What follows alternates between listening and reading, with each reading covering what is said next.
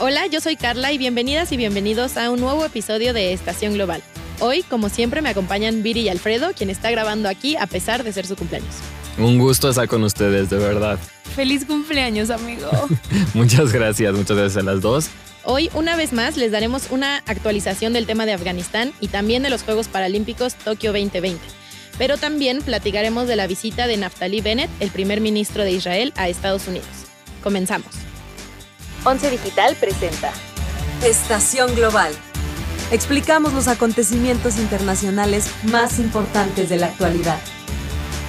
Bueno, después de la actualización que les di la semana pasada de Afganistán, el jueves 26 de agosto hubo un atentado en el aeropuerto de Kabul en el que murieron alrededor de 189 personas, entre las cuales había alrededor de 15 americanas y americanos. Joe Biden, el presidente de Estados Unidos, después de esto, hizo una declaración fuertísima en la que dijo que cazaría y haría pagar a los responsables. Neta siento que se sintió como Liam Neeson y se puso en el papel de te vamos a encontrar y te vamos a matar. Sí, fue súper búsqueda implacable. Y después de esto, el sábado 28 de agosto, Estados Unidos llevó a cabo un ataque con drones en contra de una base de operaciones del Estado Islámico. También el domingo atacaron a un coche que, según la inteligencia estadounidense, llevaba bombas o personas que llevaban bombas suicidas. Em, que iba directo al aeropuerto de Kabul. Sí, y también vi que reportaron que en este ataque en el que detuvieron ese coche, eh, destruyeron por accidente una casa en Kabul en la que murieron varios civiles afganos, lo cual me parece bastante triste. Y no solamente eran civiles, de hecho hubieron varios niños que fallecieron en, en, ese, en ese percance. Bueno, después de estos eventos desafortunados, 98 países, incluyendo a Estados Unidos, se comprometieron a seguir recibiendo refugiados afganos y ayudarles en, en pues en todo lo que necesitaran.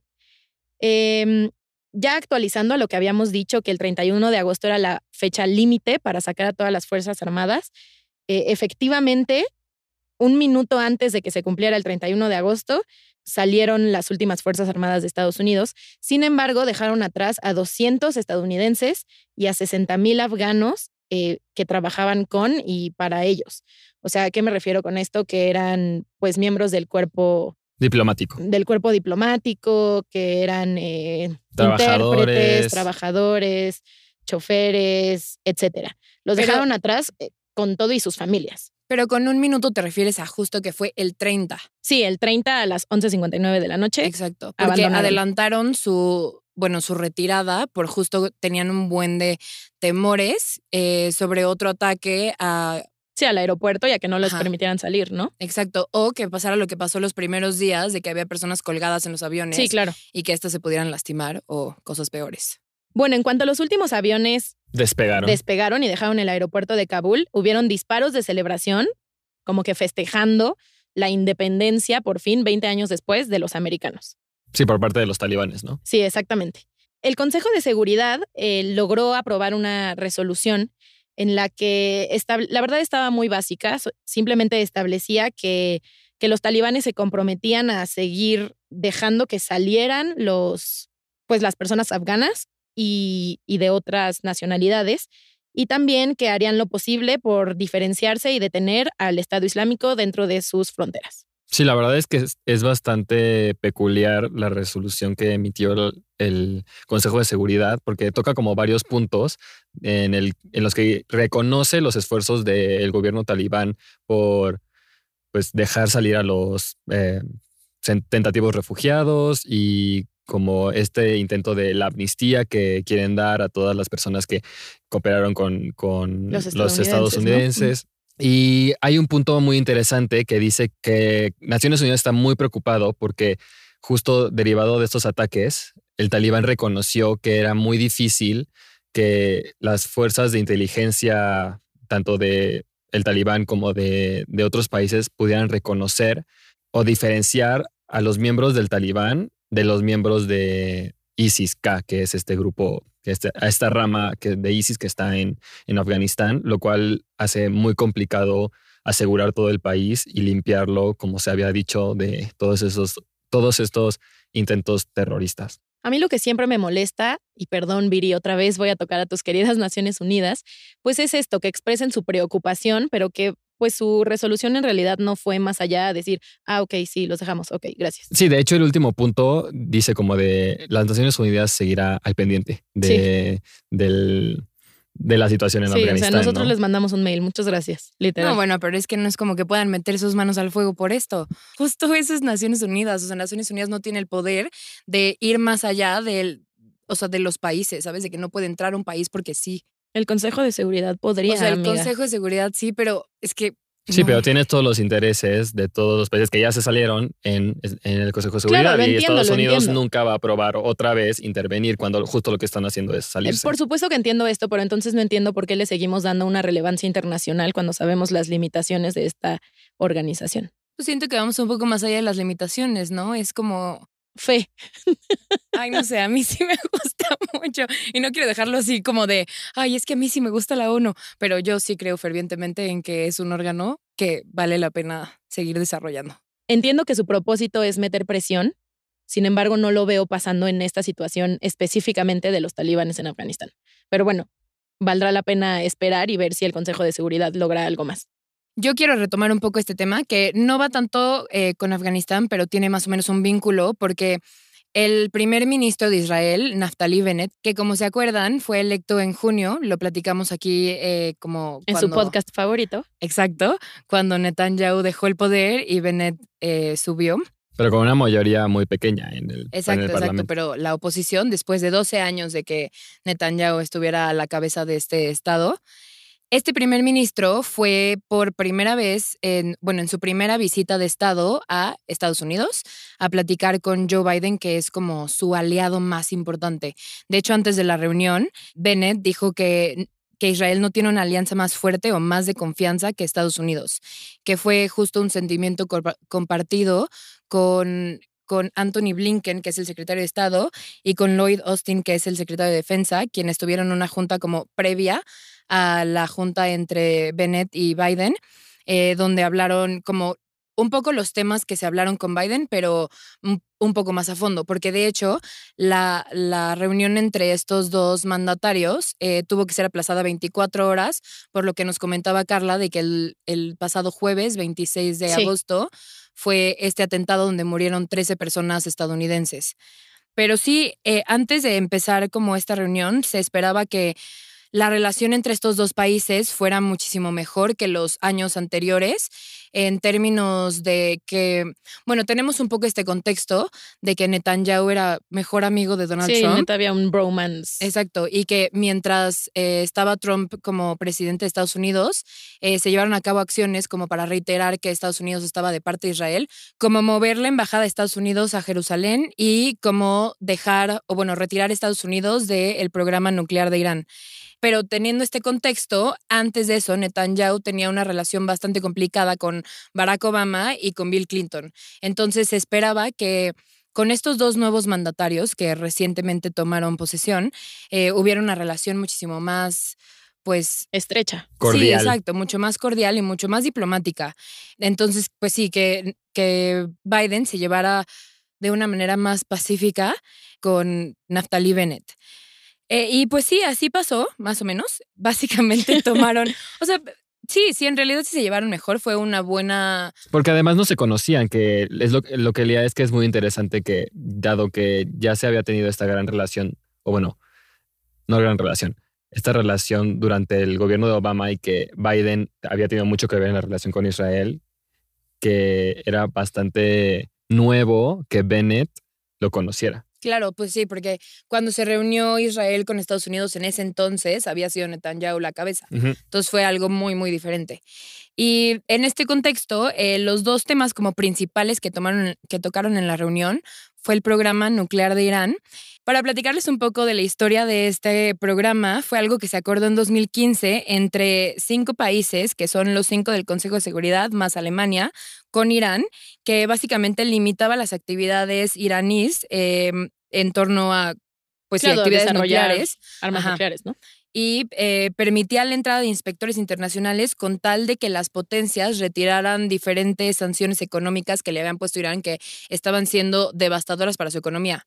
Entonces, pues este, este acuerdo se llevó a lo largo de como tres años hasta que Estados Unidos se salió del mismo con Donald Trump, como acabamos de mencionar.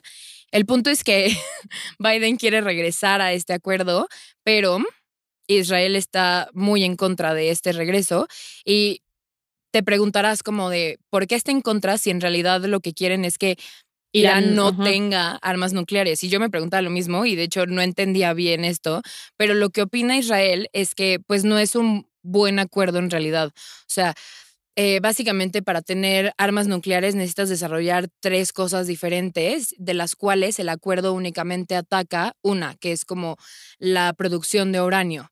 Entonces, y en realidad ni siquiera es que la ataca, solamente la disminuye. Y entonces, en vez de poder producir, no sé, un arma nuclear en tres meses, lo alargaría a producirlo a lo largo de un año. Y entonces las, cinco, las seis potencias que firmaron el acuerdo eh, dicen como, bueno, antes de que se logre hacer esta arma nuclear, eh, podríamos entrar a detener a Irán. Pero pues al o sea, final en realidad sí va a tener armas nucleares. como que alenta el Exacto, proceso. alenta el proceso. Y más cuando ya llevamos tres años desde que Irán sigue, o sea, terminó con estas limitaciones y sigue desarrollando todo su arsenal. Lo cual a la vez hace que países como Arabia Saudita, Egipto y Turquía también aumenten la producción hacia lograr tener armas nucleares. Y, y sí, entonces... Eh, pues en torno a este tema no se acordó nada en sí. De hecho, Biden dijo que intentarán primero la vía diplomática, pero que si no se logra esta vía, están dispuestos a tener otras opciones sobre la mesa. Y el segundo tema que se tocó, que es muy relevante para los dos, es la relación entre Israel y Palestina, en la cual siguen estando en completamente diferentes posturas, porque pues Israel se, se rehúsa a reconocer a Palestina como un Estado y por el otro lado, Estados Unidos, por más que apoya a Israel en este tema de, pues está del lado de Israel y no de Palestina, eh, sí está muy consciente de que la resolución debería de ser una resolución de dos estados. Entonces, pues Biden tocó el tema, medio lo mencionó, pero Bennett no se refirió para nada al tema. Y pues sí, básicamente eso pasó. Y en términos de la reunión, creo que fue relativamente exitosa, creo que fue una reunión amistosa sí fue más o menos lo que todos esperaban, de que se llevaran bien los dos jefes de Estado, pero eh, Bennett fue muy criticado dentro de Israel. La oposición dijo que los primeros ministros de Israel no son elegidos para recibir cumplidos en la Casa Blanca y que Naftali Bennett se derrumbó cuando debería haber dicho como presidente Biden, respeto su opinión, sin embargo, o sea, respeto su opinión de que el acuerdo debe reanudarse, sin embargo, eh, pues Israel es, es, afectado por este acuerdo y pues no necesitamos su permiso para poder defendernos.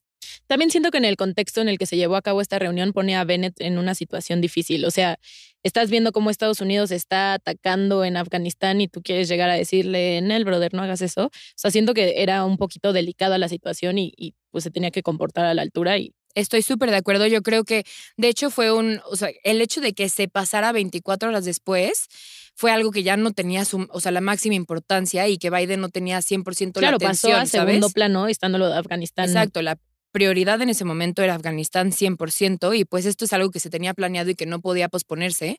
Bueno, que se pospuso solamente 24 horas, pero que pues al final está en segundo plano. Y pues esperemos, veamos cómo se desarrollan eh, las relaciones entre estos dos países. Eh, yo espero que sigan muy de la mano y pues a ver, qué, a ver qué pasa con el programa nuclear de Irán y si se logra re reanudar. Y si se logra reanudar... ¿Bajo eh, qué términos? Exacto, bajo qué términos, qué, qué va a cambiar.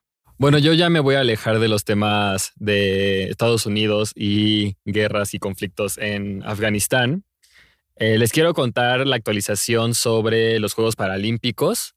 Eh, la, las actividades se han llevado con normalidad. De hecho, no han habido muchos casos de, COVID en la Villa Olímpica, lo cual tiene como muy contentos a, los organizadores. Y bueno, México la verdad es que lo ha estado haciendo bastante bien en los Juegos Paralímpicos. Hasta el momento hemos ganado 13 medallas. Bueno, esto al día de hoy, que estamos grabando 31 de agosto. Llevamos 5 oros, una plata y 7 bronces.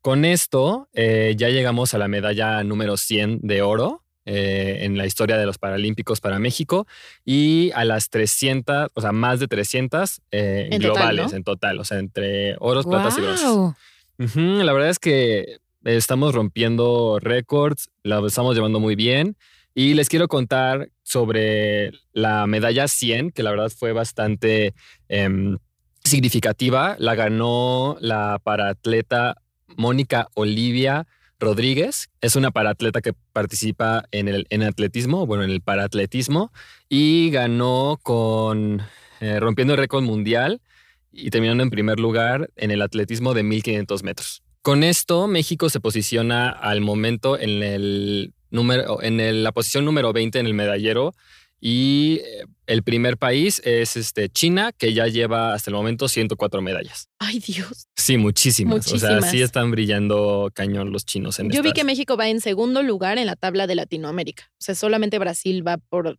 Sí, delante de México. Sí, en Latinoamérica, o sea, si lo dividimos por regiones, vamos bastante bien y sí, vamos en segundo lugar después de Brasil. También a nivel mundial, comparado con nuestro 76. Sí, en los exacto. Olímpicos. Exacto. Con, en comparación a los Olímpicos, pues también lo hemos hecho muy bien, pero ya, ya discutimos la vez pasada que es una comparación no muy justa hacer. Sí, porque Está hay muchas más cedo, competencias. cedo- cedo el punto. Exacto. Eh, y bueno, otras historias que han surgido en estos juegos, por ejemplo, son el de el colombiano Jean Carlos Mina, que consiguió su primera medalla en la final de los 100 metros, y también el de las hermanas Paulette Méndez y Anaí Méndez, que consiguieron las primeras medallas de la historia en los Juegos Paralímpicos para Ecuador.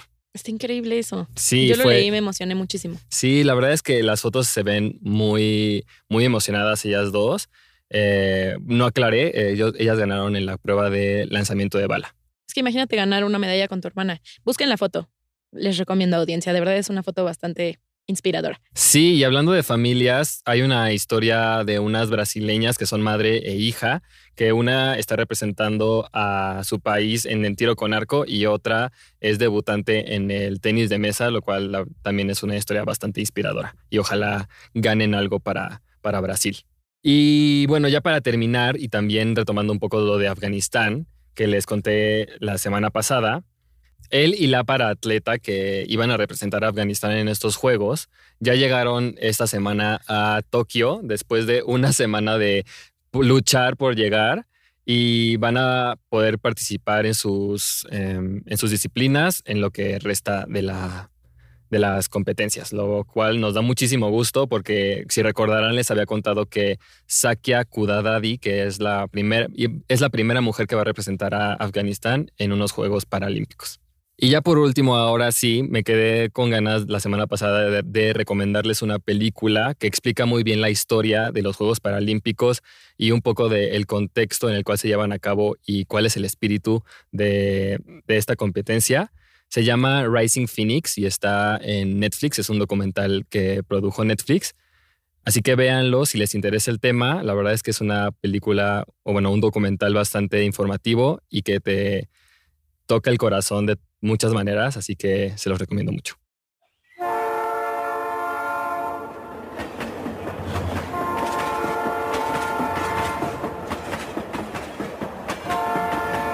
En otros temas, y para pasar a noticias un poco más rápidas, pero también muy relevantes, eh, quería contarles que, de hecho, esta es una noticia que me enoja y siento que no se enoja bastante. Eh, es sobre la caravana migrante que está intentando cruzar México desde la frontera sur y que ahorita está actualmente en Chiapas. Eh, bueno, pues ayer la Guardia Nacional y agentes migratorios del Instituto Nacional de Migración detuvieron de una manera bastante violenta, si es que vieron las noticias y los videos al respecto, 80, alrededor de 80 migrantes eh, de una caravana de 700 personas, que en su mayoría son salvadoreños, hondureños, guatemaltecos y hay algunos haitianos. Y pues sí, o sea, esto en el contexto de que México cada vez emplea a más elementos de las Fuerzas Armadas para la detención de migrantes, tanto en la frontera sur como en la frontera norte. De hecho, a la fecha hay un poco menos de 30 mil elementos, que es en comparación una cifra enorme, sobre todo porque desde que entró Biden a la presidencia de Estados Unidos, eh, muchas más personas han intentado pasar por México para llegar a Estados Unidos. Y pues sí, está generando olas enormes de violaciones a derechos humanos que se están viviendo en nuestro país. Entonces, pues, ojalá veamos cambios en esta política Claro, a mí me parece bastante preocupante porque recordemos, como dijiste, que México solo es un país de tránsito. Claro. No es el destino final y aún así las fuerzas se están poniendo pues bastante violentas, como dijiste, y sí hay videos horribles de la detención de estas personas. Claro, pues esperemos que estas circunstancias cambien, que cada vez menos personas tengan que emigrar para encontrar una mejor vida y que se dejen de dar tantas violaciones a derechos humanos. Bueno, yo les quiero platicar de algo un poquito más contento o menos preocupante.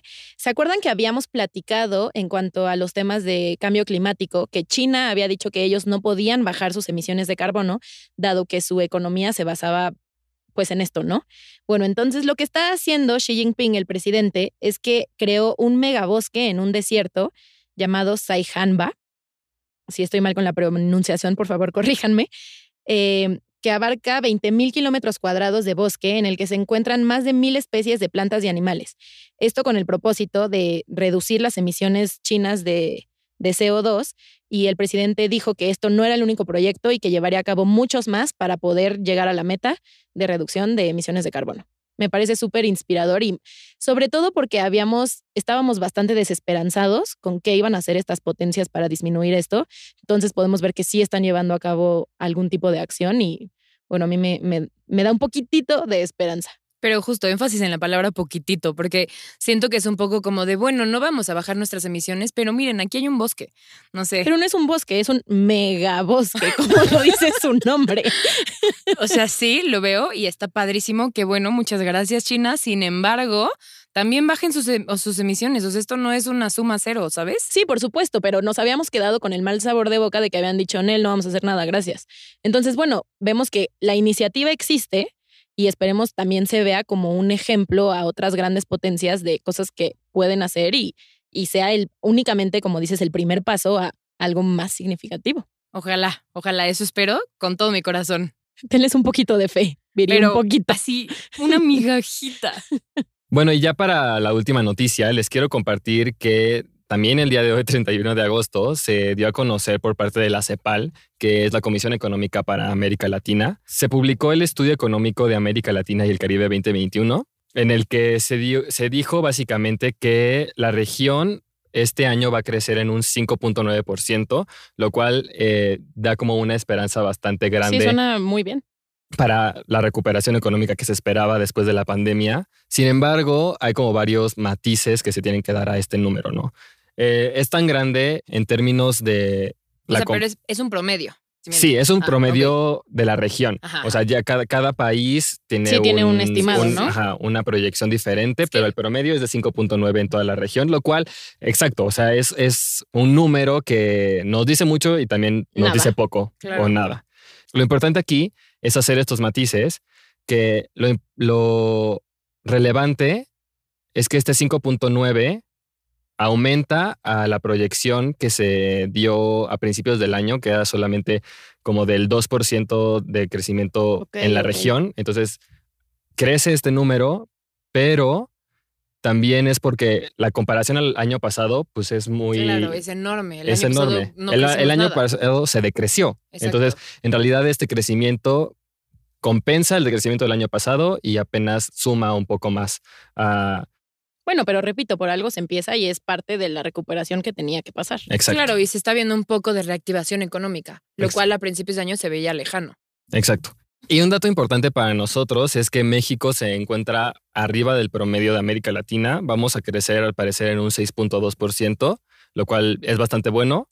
Pero el informe también reporta que en el 2022 va a haber un estancamiento de la economía si seguimos como vamos y sobre todo atribuye como lo bueno o malo que pueda pasar en el futuro a los planes de vacunación en todos los países de América Latina Claro. porque es lo más importante para que las fuerzas de- del trabajo regresen y puedan pues, seguir produciendo y haciendo que la economía crezca. Bueno, quería platicarles que esta noticia la investigó y la escuchó nuestro productor Moisés en el radio y dijo, ok, tenemos que hablar de esto, me parece muy importante. Y por eso se las traemos a ustedes. Bueno, y hasta aquí llegamos con la emisión de hoy. Muchísimas gracias, Viri y Alfredo, por haber estado conmigo y a toda la audiencia por haber escuchado un episodio más de Estación Global. Les recordamos seguirnos en nuestras redes sociales, en Instagram, Facebook y Twitter como arroba canal 11 TV y escucharnos por las plataformas de Spotify, Apple Podcast, iHeartRadio y YouTube. Hasta, la próxima. Once Digital presentó Estación Global. Las opiniones vertidas en este programa son responsabilidad de quienes las emiten. El 11 las ha incluido en apoyo a la libertad de expresión y el respeto a la pluralidad. Moderado por Carla Pausic, Alfredo Góngora y Viridiana Hernández. Coordinación de producción, Daniela Cuapio y Moisés Romero. Diseño sonoro y postproducción, Franco González. Con una investigación de Viridiana Hernández.